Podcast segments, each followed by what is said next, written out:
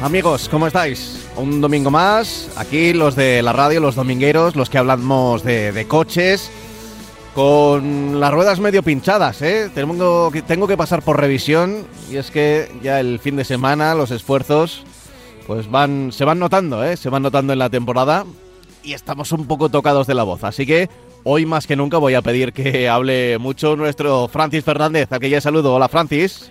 Hola, como si no fuera cierto eso, que hablo demasiado quizá, ¿no? Nada, nada, nada. Hoy, hoy más, hoy te va a tocar más, porque ya me escuchas que no estoy al 100%, ¿eh? Fíjate. No, pero no se te, no se te oye nada más. ¿vale? Bueno, bueno. Eh, te, te lo agradezco, te lo agradezco. Eh, en cualquier caso, lo importante es que cada semana aquí estamos, ya lo saben nuestros oyentes, los, los más habituales, eh, para hablar del mundo del, del vehículo, de esa herramienta que nos sirve para desplazarnos de un lado a otro. Y también ellos nos pueden hacer preguntas y lo hacen a través de, lo hacéis a través del correo electrónico de marcacoches@radiomarca.com. marcacoches@radiomarca.com es el lugar de encuentro entre lo que nos preguntáis y lo que nosotros podemos contestar. ¿eh? Intentamos dar salida a la mayoría de los correos electrónicos que nos llegan, o por lo menos aquellos que creemos que son más interesantes para, para los oyentes, ¿de acuerdo? Así que ya sabéis, podéis acompañarnos en marcacoches.radiomarca.com. Nosotros hoy vamos a hablar un poco de, de todo. Eh, tenemos un tema recurrente en las últimas semanas que son coches que podremos comprar en 2022 y vamos a hablar de ello. Pero también vamos a empezar por otro tema que quizá nos preocupa, eh, nos preocupa a nosotros y, nos- y le preocupa también a la DGT, porque estamos hablando de vidas humanas. Y es que en el mes de enero veíamos con sorpresa cómo se incrementaba notablemente el número de fallecidos en las carreteras. Francis, eh, hay que hablar porque Bueno. ha sido como una especie de alarma que se ha encendido. Sí, es un tema recurrente. eh, el director general de tráfico eh, ha hablado del tema. Eh, vamos, no ha hablado del tema, ha hablado de que hay que limitar la velocidad. Ponía como delincuentes a los que fabrican coches de más de 200 kilómetros por hora y a los que los compran porque van a acabar en la cárcel, ¿no? Porque como ir a 200 kilómetros por hora a más de 200 kilo- 200 kilómetros por hora es un delito, pues acabarán en la cárcel. Bueno, pues si estuviera este señor dentro de- del Ministerio de Deportes, pues prohibiría todos los deportes de riesgo y, bueno, y así no se puede ir por la vida. O sea, yo entiendo que, se hable de las víctimas, evidentemente tenemos que hacer un esfuerzo. Somos los conductores los que nos damos los golpes por la carretera. Evidentemente, el director general de tráfico, como no conduce o le llevan, pues ya lo ha dicho personalmente, que no le gusta conducir, que le da miedo. Entonces, bueno, pues está muy bien. Pero claro, los, los- que nos partimos la cara en la carretera somos nosotros y somos nosotros los que tenemos que poner el mayor eh, énfasis en hacer hincapié en la seguridad por encima de todo. Los fabricantes, pues te venden coches y depende de la velocidad, así son más, más o menos seguros.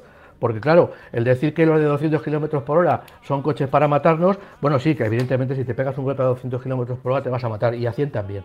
Entonces, bueno, pues aquí lo que hay, ya digo que es un tema recurrente, se están poniendo nerviosos, pero a mí me gustaría también que el, director general de tráfico, aunque también lo ha dicho muchas veces que no es su cometido, bueno, que hablará de las carreteras, porque claro, las carreteras siguen destrozándose, siguen eh, perjudicándose, siguen estando en muy mal estado y no se reparan, no hay presupuesto para reparar las carreteras y bueno, y a lo mejor esos eh, puntos negros que nos avisan, este es un tramo de, de concentración de accidentes, oiga, pues a ver si lo arregla y quita usted ese, ese- ese cartel, porque mm, si me avisa, bueno, está bien, pero eh, lo mejor es quitar el punto negro. Ese es como Eh, el capítulo aquel de Los Simpson donde Bart se caía a un pozo y la solución que ponían al final del episodio era eh, un cartel que decía peligro pozo y lo ponían al lado de ese pozo que no lo quitaban, que seguía ahí el que no lo quitaban o no lo tapaban, Ni, efectivamente. ni lo Eso es. tapaban, no, no, ahí seguía. Es un ejemplo perfecto, ¿no? Pues eso es lo que están haciendo. Entonces, que me vale, eh, ese es, eh, digamos,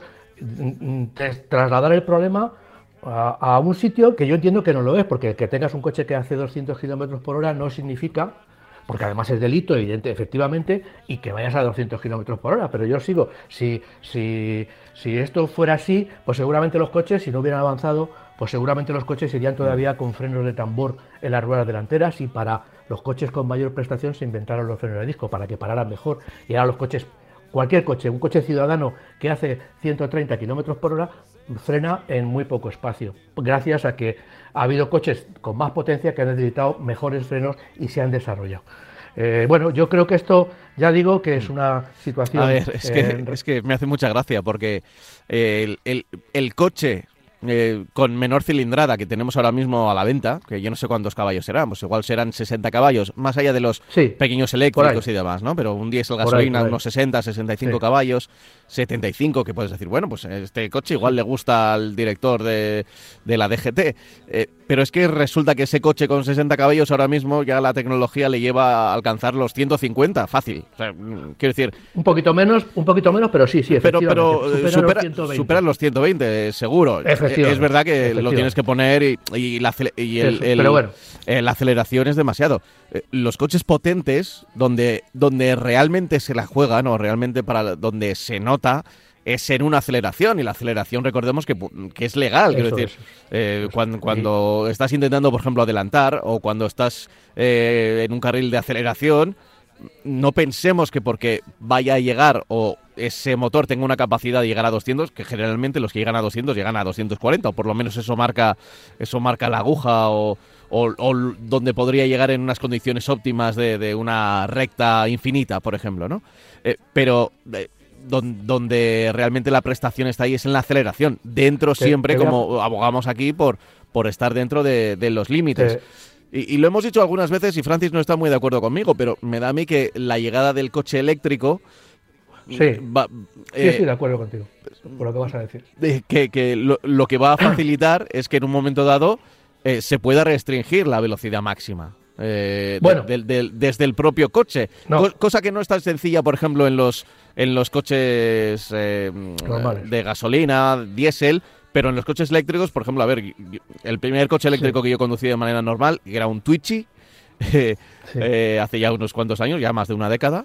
lo sigue teniendo. Tiene cuando llegas a 84 kilómetros por hora, eh, se, se, para, no, por mucho que sigas acelerando, aunque esté en una cuesta abajo, aunque eh, tenga las condiciones propicias. ¿Por qué? Pues porque ese motor se retiene ahí porque sabe que va a empezar a, a consumir, a gastar mucha batería si pasa de determinada velocidad. Pero, pero ese, ese, mismo freno que tenemos ahí en 84, creo que era 84 por hora, el límite que tenía el Twitchy, eh, lo podemos ver eh, eh, quizá en un futuro, ¿eh? no, no quiero decir nada porque... Bueno, pero yo lo veo factible, factible, no porque yo lo quiera, sino porque me da a mí que va a ser una de las opciones, tal como se está moviendo esta, esta sociedad y hacia dónde vamos, que eh, si el límite es 120, pues pongan eh, los límites de la velocidad máxima de coches eléctricos a 130, 135, algo así.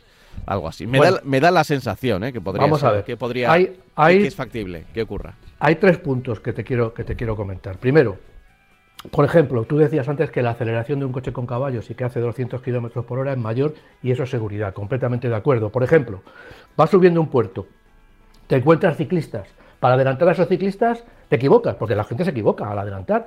Con un coche pequeño te vas a equivocar mucho, de una forma mucho más grave que si llevas un coche potente, porque vas a, acelerar, te vas a salir al otro carril, como, marca la ley, y vas a adelantar a los ciclistas en un pispas. Con lo cual el peligro lo vas a reducir a la mínima expresión. Con un coche poco potente seguramente tendrás más problemas. Otra cosa, los coches eléctricos evidentemente ya están autolimitados, los coches eléctricos está viendo una una, eh, ganan en aceleración a los coches eh, con motores térmicos, pero cuando llega el momento de la velocidad máxima, evidentemente por una razón obvia ahora mismo, por el tema del consumo, pues no llegan a las velocidades que llega cualquier coche, eh, a, no ser que estemos hablando de coches eléctricos de altísima prestación, como los Porsche, como los Mercedes y tal. Y luego otra cosa también, la limitación de velocidad, ahora mismo hay muchísimos coches en el mercado que salen con una limitación por, eh, definición de 250 kilómetros por hora, aunque puedan llegar a más, a más velocidad. Eh, ¿Qué quiere decir esto? Que en cualquier momento, tú lo has dicho y tienes razón, yo, yo eh, en eso sí que no estoy de acuerdo, se puede limitar, se va a poder limitar. Y de hecho, fabricantes como Volvo y como Renault ya están anunciando que van a poner límites a la velocidad máxima de sus vehículos eh, alrededor de 160 a 180, quizá un poco viendo, viéndolas venir, viendo lo que va a pasar con el coche eléctrico, que evidentemente a la hora de movernos por carretera, yo pienso que va a ser muy difícil, eh, aunque las baterías suban mucho, aunque la autonomía suba mucho, eh, alcanzar las velocidades que se podrían alcanzar con un coche térmico, más que nada por razones de depósito de combustible, entre comillas, de, capacidad de, autonomía. Entonces, bueno, pues yo creo que estamos abocados a que en un futuro los coches tengan una menor velocidad máxima. Pero lo que no se puede es, digamos, demonizar el tema este cuando, insisto y repito, eh, no se habla de cómo están las carreteras, cómo están de baches, cómo están de mal mantenidas. Eh, todavía los, enormes, la enorme cantidad de pasos a nivel, la enorme cantidad de puntos negros que hay en las carreteras y parece que solamente con poner un cartel, pues por eso nos limitamos. Yo entiendo que, el director general de tráfico tiene unas atribuciones, pero también puede hablar y exigir y pedir, por favor, con toda la educación, a fomento que solucione esos problemas, porque claro, si no, digamos que en el mismo, están metidos en el mismo saco y, él eh, trata de guardar o de salvar su cara eh, cuando hay muchos accidentes echándole la culpa al empedrado, no echándole la culpa al verdadero empedrado, al asfalto, que es lo que muchas veces, en muchas ocasiones, eh, tiene, tiene problemas. Insisto, ya digo que es un, es un tema recurrente, es un tema como de vez en cuando,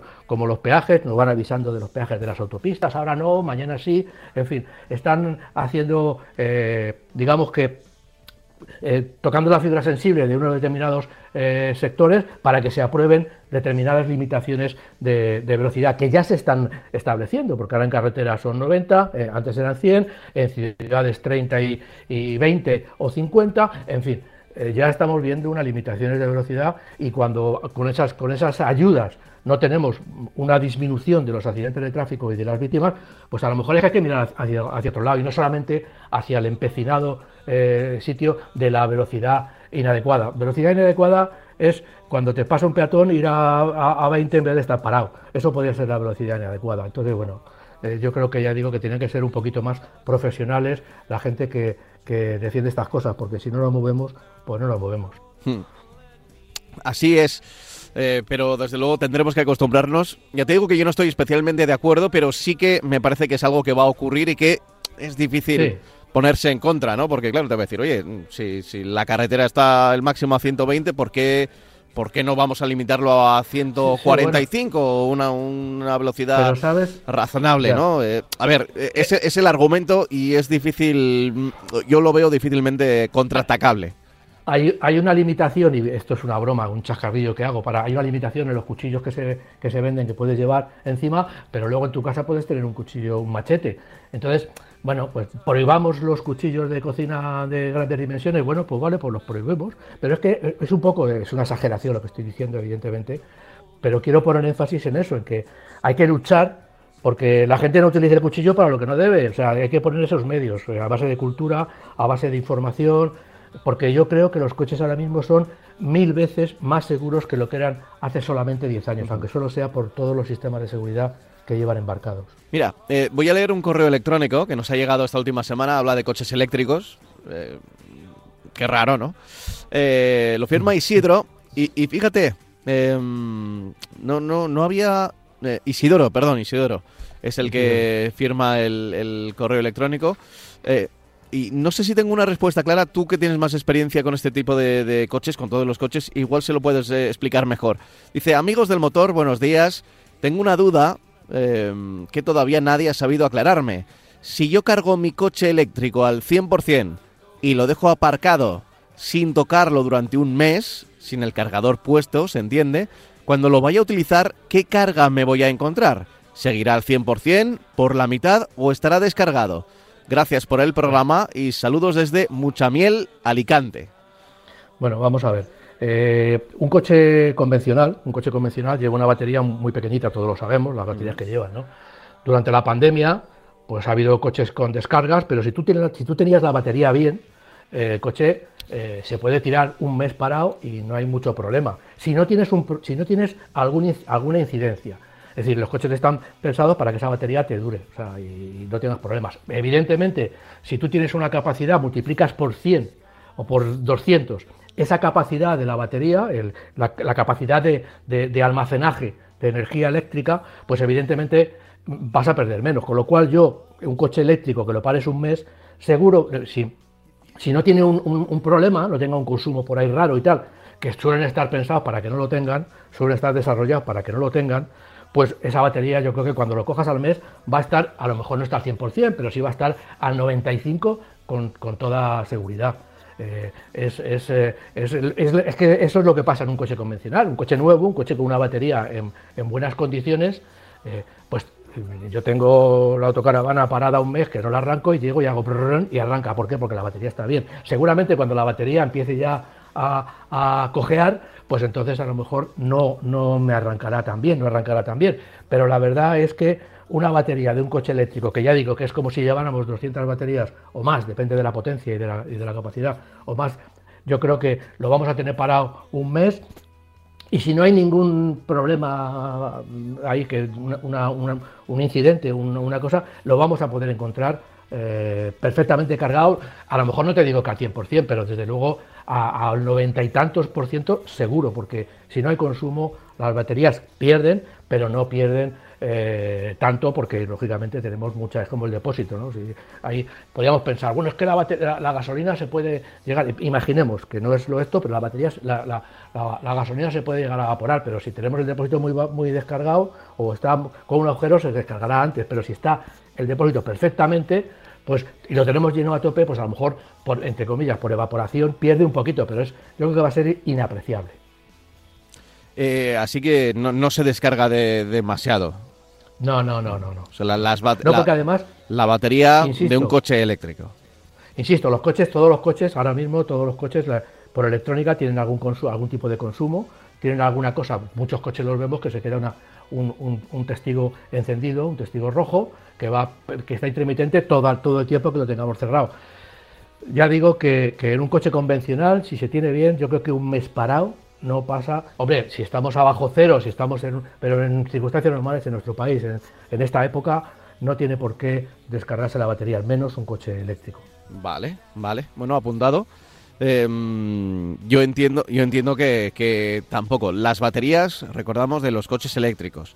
Em, si no recuerdo mal, si por ejemplo eh, dejas un móvil, lo cargas al 100%, lo dejas apagado y lo vuelves a encender al cabo de días o semanas, sigue con la, con la misma batería. Cuando tú, cuando tú compras un móvil... Quizá, quizá algo descargado, no lo sé, no, pero mínimamente. cuando, tú, mínimamente. cuando tú compras un móvil, el móvil lo compras, está metido en una caja que se sabe cuándo lo han fabricado y cuándo ha llegado al concesionario, a la tienda, vamos, de móviles. Y tú coges ese, ese móvil, lo quitas, lo arrancas y tiene suficiente batería como para arrancar no está totalmente descargado. Se dice que lo cargues, pero el, pero el móvil generalmente, ah, vamos, yo por lo menos todas las, experiencias que tengo de estrenar móviles, todos han llegado a mis manos, ha abierto la caja y cuando he apretado el móvil se ha puesto en marcha. Es decir, que yo creo que, es así, porque claro, los fabricantes lo que buscan es que no, tengan, no tener problemas en el sentido de que no haya consumos eh, por ahí raros como el consumo que tenemos en casa cuando dejamos las cosas en stand-by y tal, pues en el coche se intenta que eso, eso sea, si no nulo, un consumo muy bajito que bueno que, que, podemos podemos eh, tener ya digo el, coche para un mes y no vamos a tener un problema a lo mejor lo vamos a dar cuenta pero no es un problema notable que, que nos diga oh, tengo que bajar y moverlo y, enchufarlo vamos Oye, em, teníamos pendiente el tema de los eh, de los coches de 2022, coches para 2022. Pues mira, voy a mencionar voy a mencionar eh, dos coches interesantes bajo mi punto de vista. Uno es el Kia Sportage. La, la agencia JD Power ha, dado los coches más eh, fiables en Estados Unidos. Y bueno, eh, la verdad es que yo no sé cómo harán, cómo harán este cálculo. Evidentemente, el único, la única marca que hay es en, en séptima posición es Porsche, pero hay muchas marcas americanas, pero el más fiable es la marca Kia, como marca. ¿eh? Como marca, la más fiable es la marca Kia. Luego está Buick, luego está Hyundai y luego está Genesis. Tanto Hyundai como Genesis forman parte del mismo, del mismo grupo. Es decir, eh, eh, que, la marca que este coche, además, le han, la, marca la han adornado, la han, premiado como, la, como la, marca con coches más fiables en este en 2021. Y el Kia Sportage es la última eh, eh, entrega de, esta marca es, lleva motores de 116 y 136 caballos, ya sabemos que es un sub, un sub que ha mantenido a la marca con un buen nivel de ventas.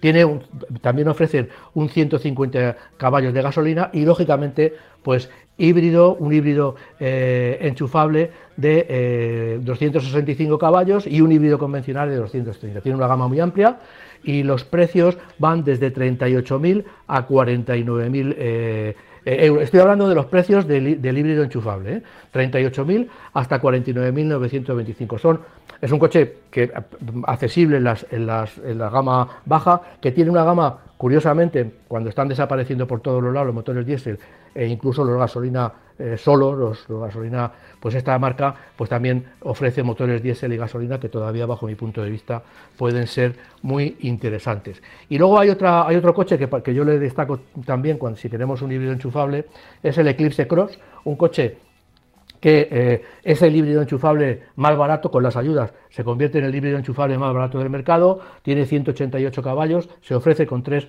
eh, versiones a partir de 41.000 eh, euros y, puede llegar desde 28.000 euros cuando hacemos los, descuentos, cuando, le metemos todos los descuentos que hay de marca y también por comprar un coche eh, más eficiente. ¿no? A mí estos son todos, tengo más, pero vamos, estos son los dos coches que quiero destacar esta semana como coches que, que, uno como coche muy nuevo, el Kia Sportage, que es un coche que se está empezando a vender ahora, y luego el Eclipse Cross, que es un coche que nos puede proporcionar muchas, eh, muchas ventajas a la hora de poder circular por todos los sitios y aunque consume un poquito en carretera, un poquito bastante en carretera, pero luego para movernos en ciudad y sobre todo si, si nos movemos con, el, con la carga eléctrica, pues puede resultar bastante económico de utilizar. Vale, vale. Pues apuntado, otro de los coches, otra de las novedades de este 2022 interesantes, coches que podemos comprar este, este año. Te lo venimos salpicando en los últimos programas por no hacer un programa casi monotemático con una lista con una lista extensa. Oye, ya tenemos precios para precisamente otra de las novedades y además es novedad importante en el mercado y es que es una nueva denominación. Cuando llega un nuevo coche casi casi es una es una alegría porque no es eh, la evolución de uno, de otro, bueno, más o menos dentro de la marca puede serlo, pero eh, quiero decir que no es la eh, X generación del Volkswagen Golf. No. No, estamos hablando del Dacia Jogger que es eh, una nueva apuesta de Dacia por tener un coche de, ¿Este es siete plazas? ¿Llega a siete plazas? Sí, ¿verdad? Sí, llega a siete plazas. Puede llegar a siete Tanto que cosas que nos suelen pedir aquí en, los correos electrónicos muchas veces, ¿eh? De, de, vehículos de siete plazas que no hay tantos en el mercado. No, no hay tantos en el mercado, han desaparecido los monovolúmenes prácticamente, los monovolúmenes que quedan son muy caros y además también hay, hay sub de siete plazas que también son caros y bueno, yo creo que lo que viene es a a, llenar un hueco, no un hueco, sino a llenar dos huecos en la gama de, de, la marca eh, de la marca perteneciente al grupo eh, al grupo francés Renault. Eh, el Jogger es un coche que, tiene bastante capacidad interior, como hemos dicho, tiene, se vende en versiones de 5 y 7 plazas, sustituye al monovolumen y, al, y, al, a la, versión familiar del, modelo de entrada de, Dacia. Eh, bueno, eh, tiene motores de 110 eh, caballos en gasolina y 100 caballos cuando cogemos gasolina y GLP, que bajo mi punto de vista, tal y como están las cosas ahora mismo, dentro de la gama, para mí serían las versiones más interesantes. Dacia ya sabemos que es una marca que, que empezó utilizando plataformas y la forma de hacer coches de, antiguas generaciones. Eh, bueno, mm, eso tuvo algún problema, entre comillas, porque bueno, no, tenía los, niveles de seguridad que tenía, por ejemplo, Renault, pero porque utilizaba plataformas, ya digo, antiguas. Ha ido desarrollando la gama, ha ido personalizando sus vehículos, los ha añadido por razones de forma obligatoria, porque muchos de los sistemas de seguridad ahora mismo son obligatorios si quieres vender un vehículo y por lo tanto ha ido aumentando la seguridad, pero manteniendo, en ese sentido, intentando mantener una de sus características principales, que es la buena relación entre calidad y precio. Ahora la relación de los coches es mejor en calidad-precio que antes, porque sigue, manteniendo un precio bastante, bastante competitivo. El Jogger, la versión eh, de arranque con 100 caballos y, GLP, que, es, que, nos sirve para obtener más de 1.000 kilómetros de autonomía, con 5 plazas arranca a partir de los 14.990 euros con descuentos. Es decir, descuentos de la marca, no, este, este, coche no tiene, bueno, tiene, no sé, no tiene, descuentos por, etiqueta, pero, pero bueno, es un coche que, que, lleva la etiqueta también para poder entrar en las ciudades. Eh, con cinco plazas, ya digo, a partir de 14.990 euros. Luego tenemos el siguiente escalón, que es el Eco G, que es el, de 100 caballos GLP Comfort, el acabado Comfort, que tiene 16.400 euros para el 5 plazas y 17.150 para el 7 plazas. Si queremos llegar al, más lujoso, que está animado por el motor de gasolina de 110 caballos, no lleva GLP, tenemos que el 5 plazas cuesta 18.198 eh, eh, euros y el 7 plazas 18.198, al contrario lo he dicho. Eh, ya digo que es un coche que, que tiene una, una ahora mismo pues yo no me he subido en él, pero la verdad es que por aspecto y por personalidad, pues es un coche ideal para aquellos que quieren tener cinco plazas y tener un gran maletero, podríamos denominarlo, es un monovolumen familiar, por decirlo de alguna manera, porque no llega a ser un monovolumen, evidentemente, pero tampoco es un coche familiar al uso porque es un poquito, tiene una, una altura interior un poquito más elevada. Y además, ya digo que si queremos mm, llevar siete ocupantes, pues vamos a poderlo hacer con dos banquetas que lleva detrás.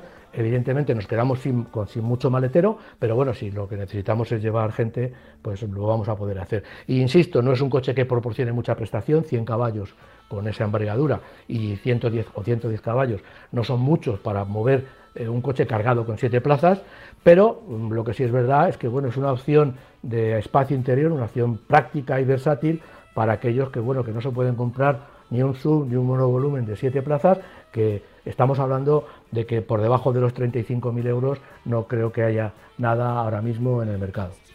Ya.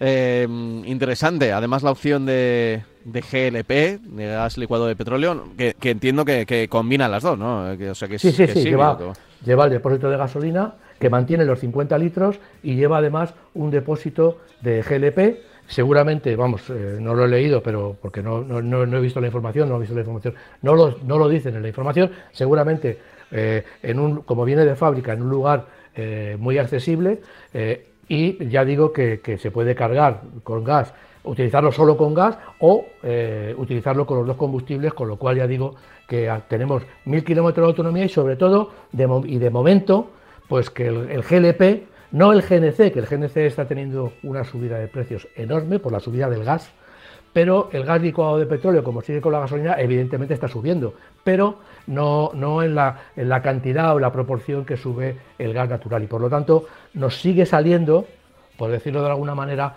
como si utilizáramos un coche diésel, si el precio del kilómetro nos va a salir igual que si tuviéramos un coche eh, diésel cuando utilizamos el GLP.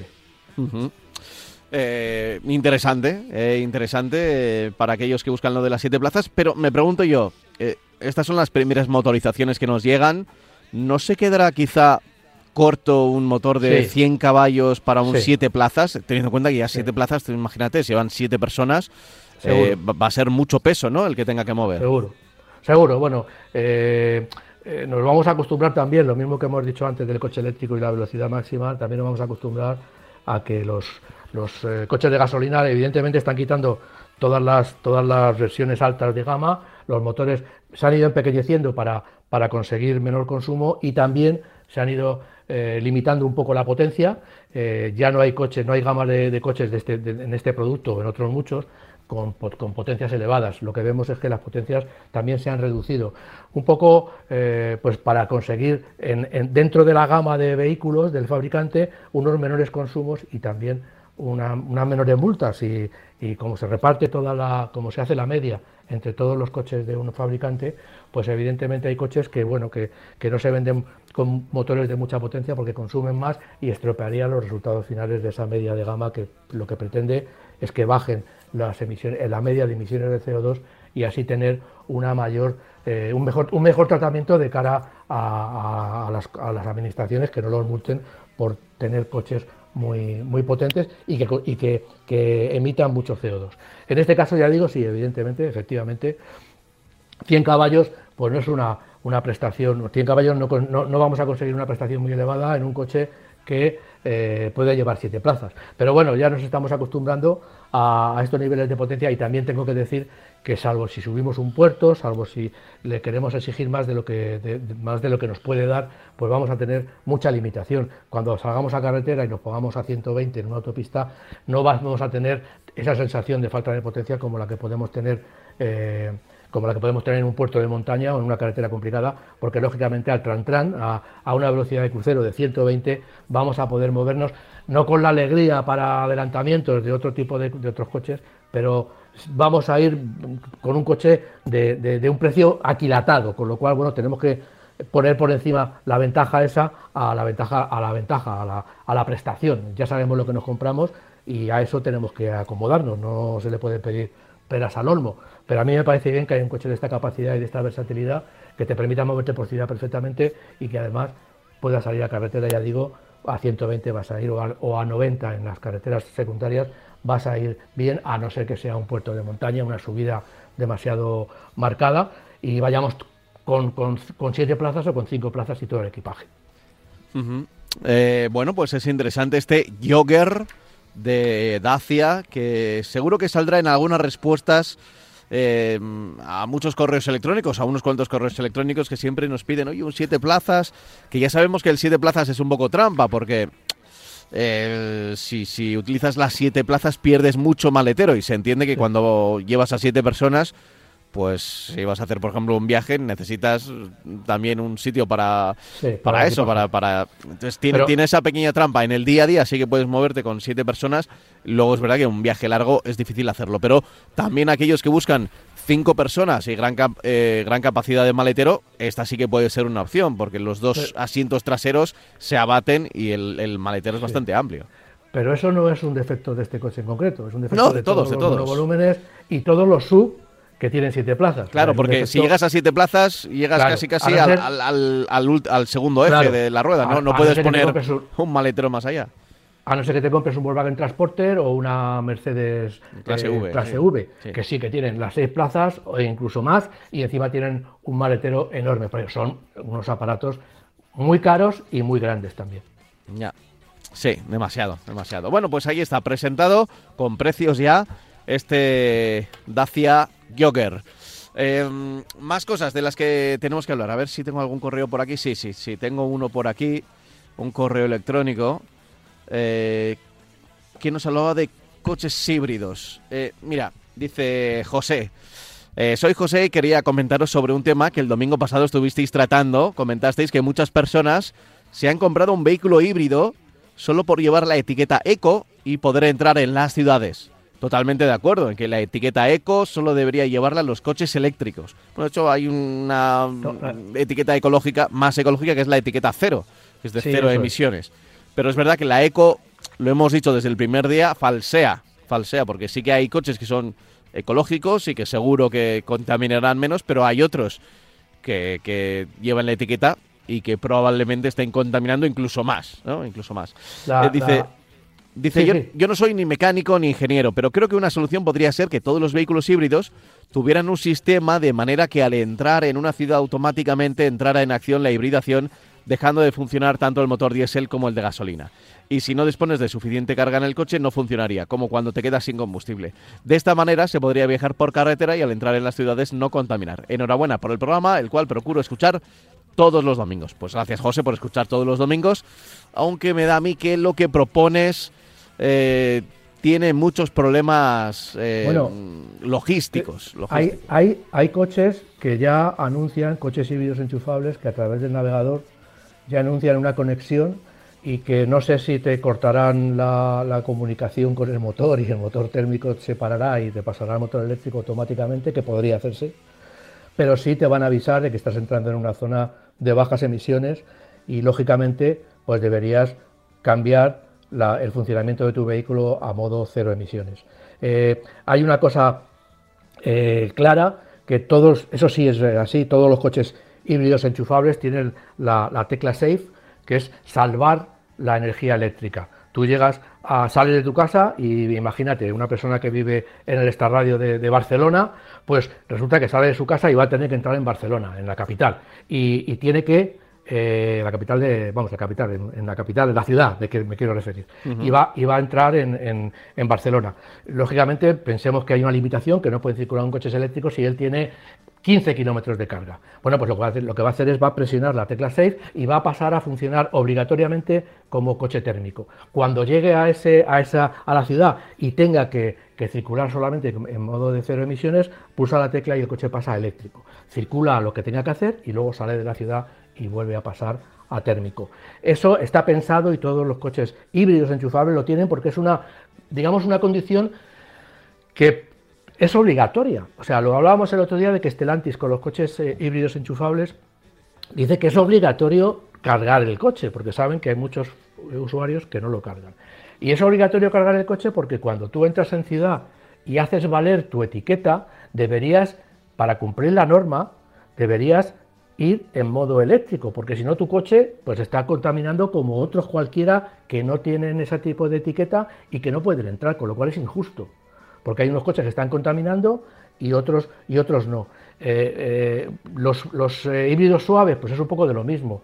Yo creo que todo esto se va a ir solucionando con el tiempo, las normas pues hay normas que se crean muy rápido otras normas que, por razones de, discusiones y tal, pues se crean más, más, lento, pero yo entiendo que las ciudades al final van a acabar siendo eh, coto cerrado de los coches eléctricos y de alguna manera se va a comprobar y se va a obligar a los, a los conductores que, va, que cumplan las normas de esa zona concreta, que si hay que circular con cero emisiones, que circulemos con cero emisiones.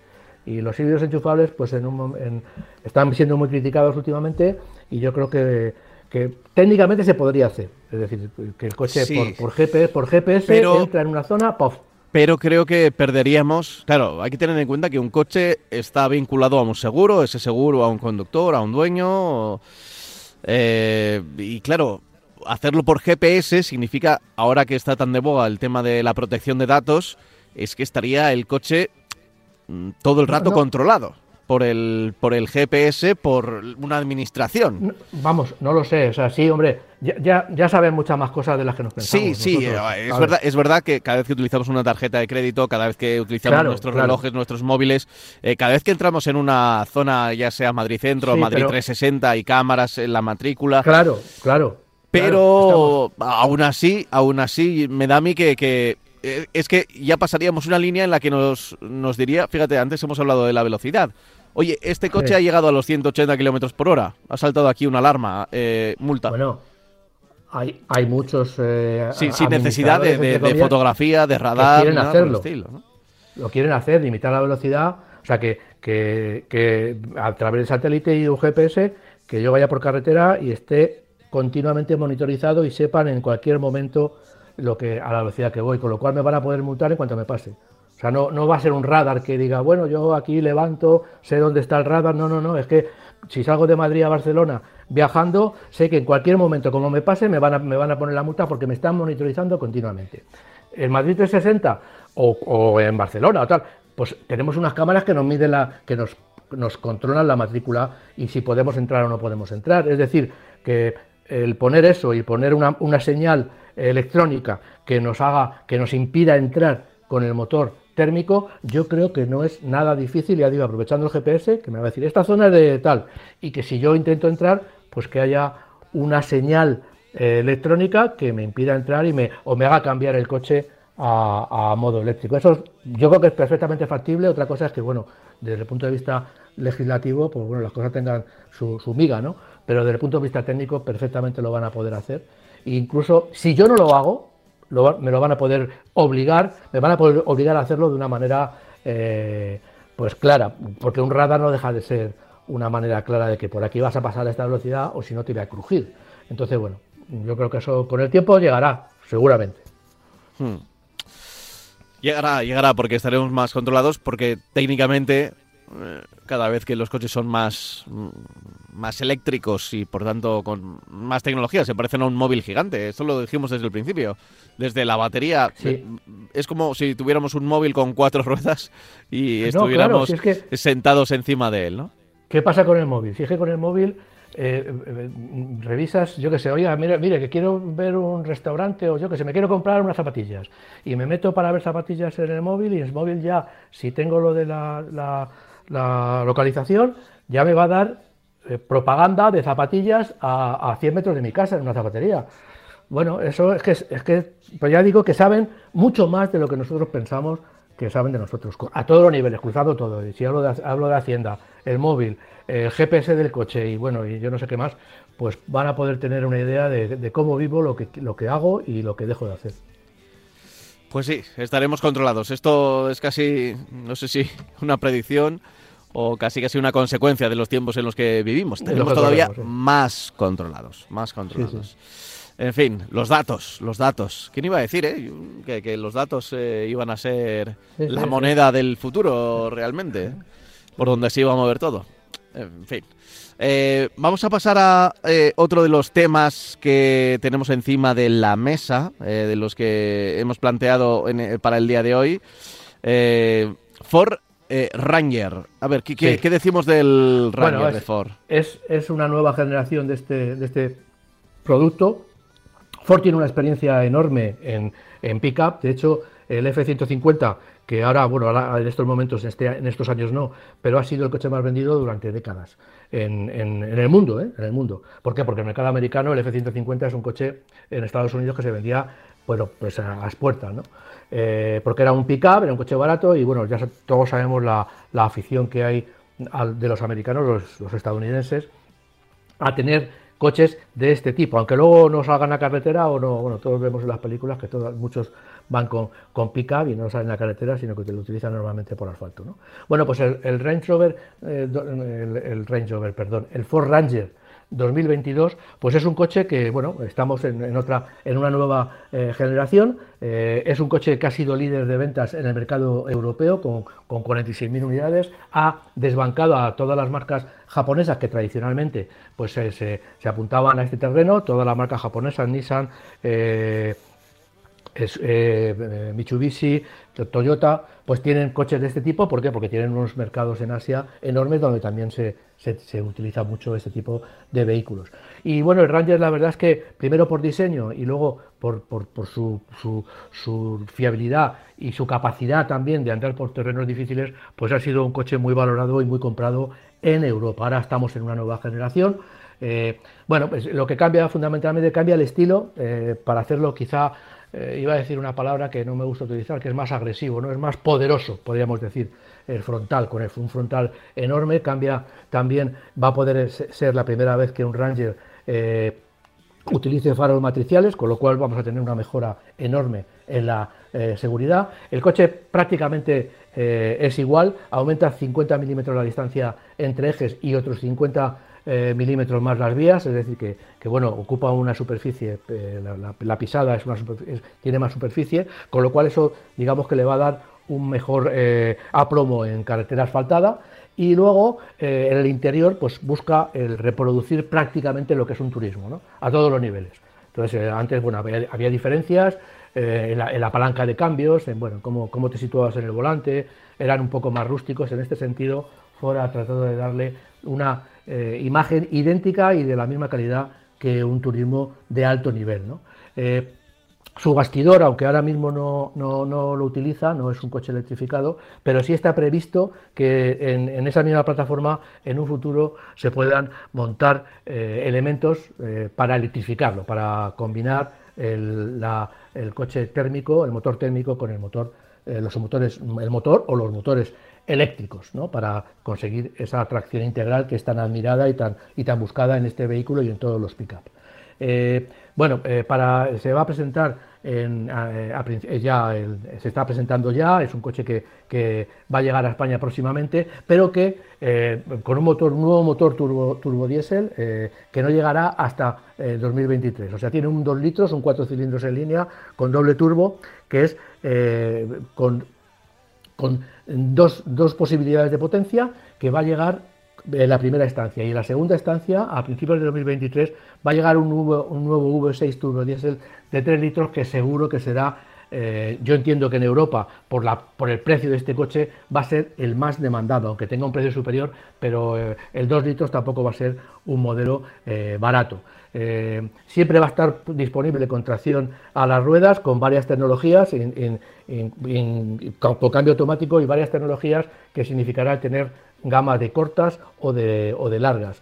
De, una, caja de cambio reductora y luego va a tener eh, eh, todos los mandos, todos los mandos, la, caja de cambio, la reductora, todo lo que sea de accionar para, controlar el sistema de tracción son de tipo electrónico. Además, ya digo, la, caja de cambios también se maneja con una pequeñita eh, palanca porque no hay unión mecánica entre la caja de cambios y los mandos, tanto para la tracción integral como para el cambio automático.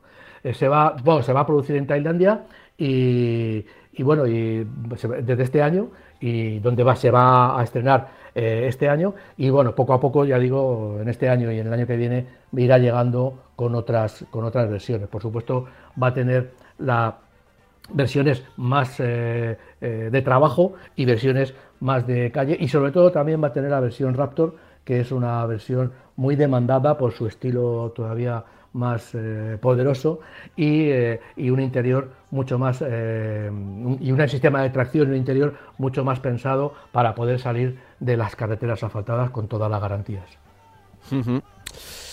queda dicho y, y además digamos que con suficiente detalle eh, para aquellos que eh, no, sé cuántos coches puede vender, no sé si tienes ahí por ahí el dato de, cuántos puede vender el Ranger, pero poquitos, ¿no? Estamos hablando de 46.000 coches en Europa, entonces bueno, yo calculo que a España no llegarán más de 2.000 vehículos de este tipo, ¿no? Eh, sin duda, porque hay otros mercados, digamos, mucho más interesados en, ese tipo de vehículos y además en España se venden sobre todo las versiones más altas porque hay una gran venta a particulares de, este, particulares no, no, profesionales de este tipo de, vehículos que pueden equiparse hasta lo que tú quieras. ¿no? Entonces en España todavía tenemos, en Portugal por ejemplo, pues el pickup es un coche muy vendido y, y en Europa en general también. En España todavía, ya digo que se venden este tipo de vehículos para explotaciones ganaderas y tal, en las versiones bajas, pero mm, eh, tal y como eh, se define el Ford Ranger, que, que busca más un, un, cliente casi premium, pues eh, el número de unidades es menos porque es un coche bastante caro. Ya, sí, sí, sí, sí. Eh, bueno, de hecho Ford ya sabemos que también ha dado el, paso a lo eléctrico. Eh, creo que leía que el, está teniendo bastante éxito es su apuesta que ha hecho, por ejemplo, a ver, igual, igual me equivoco, me puedes ayudar, con el Ford Puma híbrido, pero que además, digamos que tiene la, tienen las dos formas de hibridez. es decir, que es enchufable, pero además tiene eh, la recarga de frenada, lo del Prius, ¿no? Que hemos hablado toda la vida, ¿no? Ese, ese híbrido que no tiene el enchufe, pero que sí que se aprovecha de, esa energía cinética que los coches de gasolina van desaprovechando, lo aprovecha para cargar una batería que introduce eh, en, el, motor. Y, parece que está funcionando bastante bien. Y no, no es la única marca que lo hace, ¿eh? Tienes razón porque de hecho el, casi la totalidad de las, menos con, los, menos con la, el Puma ST con, con, con el motor 1.5 con 200 caballos, el resto, todos los motores de 155 y 125 caballos llevan la ayuda de, esa, de ese sistema de, de hibridación eh, suave, el M, como lo define la marca, MHEV. Entonces, bueno, pues eh, está, y lógicamente está teniendo, el coche está teniendo mucho éxito por el estilo. Eh, se está viendo que es un sub de, éxito seguro, vamos, o sea, está vendiendo muchas unidades y se está poniendo a la, cabeza de ventas en la marca en, nuestro país. Y además, ya digo, pues sí, porque tiene eh, todos los coches, tanto con caja automática como con caja manual, salvo los, las versiones con 200 caballos, tienen ese sistema que parece que está dando muy buen resultado, como tú dices, a la hora de recuperar eh, energía, porque tan importante es si tienes un motor eléctrico que chupa de las baterías, como que los sistemas de recuperación sean eficaces para la hora de yo frenar, cada vez que freno, cada vez que levanto el pie del acelerador, pues se esté recuperando energía y me esté recargando las baterías, con lo cual estoy consiguiendo disminuir los consumos. ¿no? Entonces ya digo que, que es un coche súper interesante y como tú decías está teniendo mucho éxito en todas las, en todas las versiones que tiene. Eh, de hecho, al hilo de esto, nos escribe Manuel y dice, muy buenas, encantado de escucharos todas las semanas, gracias por vuestra labor. Mi nombre es Manuel, vivo en un pueblo de Guadalajara, me pongo en contacto con vosotros para transmitir mis discrepancias sobre el mensaje que difundís acerca de los vehículos híbridos enchufables. Dice, eh, manifestáis que estos vehículos son poco ecológicos ya que a pesar de tener etiqueta ambiental cero, consumen más gasolina cuando no van en modo eléctrico eh, que otro de la misma categoría y potencia con motor convencional de gasolina. Bueno, eh, hasta este punto yo voy a decir que no lo decimos de todos los modelos. Decimos que algunas marcas se aprovechan eh, de, buscar esa etiqueta cero o la etiqueta eco para poner coches de gran cilindrada etiquetados de esa manera y que luego en su la práctica lo dice, la mayor parte del tiempo no circulan en ese modo híbrido o lo que es peor, o, no lo sabemos, no lo sabemos, no se puede saber si van de una manera o de otra. Claro, no es en todos los casos y yo creo que Manuel va a ir por ahí, porque dice lo siguiente. Eh, soy poseedor de un Peugeot 3008 híbrido enchufable y mi experiencia es la siguiente. Cuando termina de consumirse la electricidad y pasa a modo térmico, se comporta como un híbrido clásico. Me explico. En las frenadas o bajadas, el coche va cargando las baterías, como ocurre con un Toyota Prius. Pongo el ejemplo porque es muy usado por los taxistas. Es por ello por lo que mi coche aprovecha todas estas cargas que se van produciendo para ayudar al motor térmico como lo hace un híbrido clásico. Por este motivo, eh, a velocidades legales, mi vehículo, que tiene 225 caballos, no supera en ningún momento los 5,9 litros de consumo mixto. Díganme qué vehículo de peso y potencia del mío con motor térmico convencional tiene ese consumo. Por otro lado, estos vehículos disponen de una pequeña luz que se enciende cuando van en eléctrico, lo cual podría ser usado por las autoridades para exigir que para entrar en las ciudades llevaran esa luz encendida en mi vehículo y creo que en todos los de este tipo, aunque no puedo asegurarlo, no habría problema, ya que puedo reservar toda la energía eléctrica para usarla solo cuando entro en la ciudad y en el caso de que fueran vacías las baterías también pueden ser cargadas por el motor térmico. Así cuando me desplazo de Guadalajara a Madrid, si no llevo suficiente carga de las baterías lo pongo en modo carga y cuando llego a Madrid ya voy solo en eléctrico. Es por ello por lo que pienso que siguen siendo vehículos muy interesantes y más ecológicos que los térmicos convencionales. Perdonar la longitud de mi correo, pero creo que puede ser interesante. A ver, eh, Manuel, estamos completamente, bueno, digo yo por Francis, completamente de acuerdo con, contigo. De hecho, es, es lo, lo, decíamos ahora mismo del Ford Puma, ¿no? Eh, que, que, ese tipo, esa mezcla, es verdad que el precio eh, es, es, elevado, menos accesible que otros coches, pero es una buena forma de, ser ecológico. Nosotros eh, atacamos a esos eh, coches de, de, una cilindrada mucho más grande que los 225 caballos, incluso estamos hablando pues, de Audi Q8 o cosas así, que tienen un pequeño motor híbrido, hibridación ligera, tienen la etiqueta eco o incluso por los kilómetros llegan a tener el, eh, eh, la etiqueta cero. ¿eh? El Panamera, por ejemplo, también está en, este tipo de etiquetas, ¿no? bueno, estamos de acuerdo, estamos de acuerdo. Además lo, ha explicado muy bien Manuel. Yo no sé si quieres decir algo. No, lo que, lo que, quiero decir es que no se puede, no se, o sea, no se debe generalizar. Lo que sí se puede generalizar es que según la norma de homologación nuevas, pues salen con unas cifras de consumo que son totalmente irreales.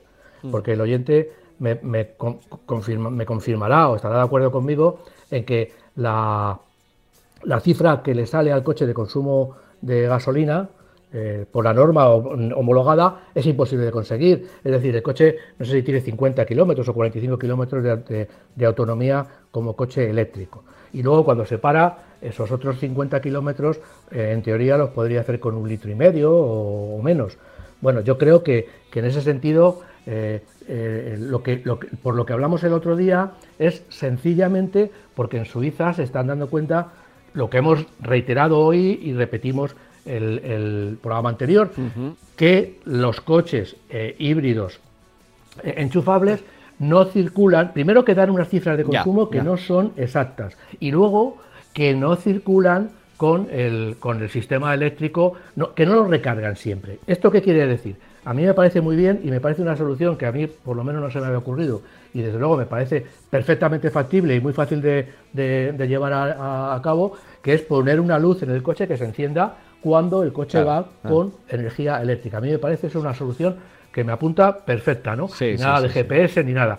Pero lo que sí es verdad es que, eh, y, y defendiendo que el sistema híbrido enchufable de Peugeot en el 3008 y en otros coches es de los mejores, yo lo único que le digo es precisamente eso, que es que lo que se dice es, oiga, si usted tiene un coche híbrido enchufable, utilícelo como, cárguelo, primero cárguelo siempre. Eso es, eso es. Eso. Eso, es. Y Ese va a ser el consejo y lo tenemos que dejar con ese consejo, Francis, que Vale, estamos ya es que, digo, fuera de es tiempo. que gasta 1,3 litros, gasta, está homologado como 1,3 litros, que me diga el oyente si le gasta. Claro, él 1,3 dice que él le hace 5,9. 5 Bueno. En fin, eh, lo dejamos aquí y lo seguimos desarrollando la semana que viene. ¿Te parece, Francis? Hemos aguantado, ¿eh? Hemos aguantado bien. ¿eh? un placer. Un abrazo fuerte. Chao, Francis. Venga, hasta luego, hasta luego.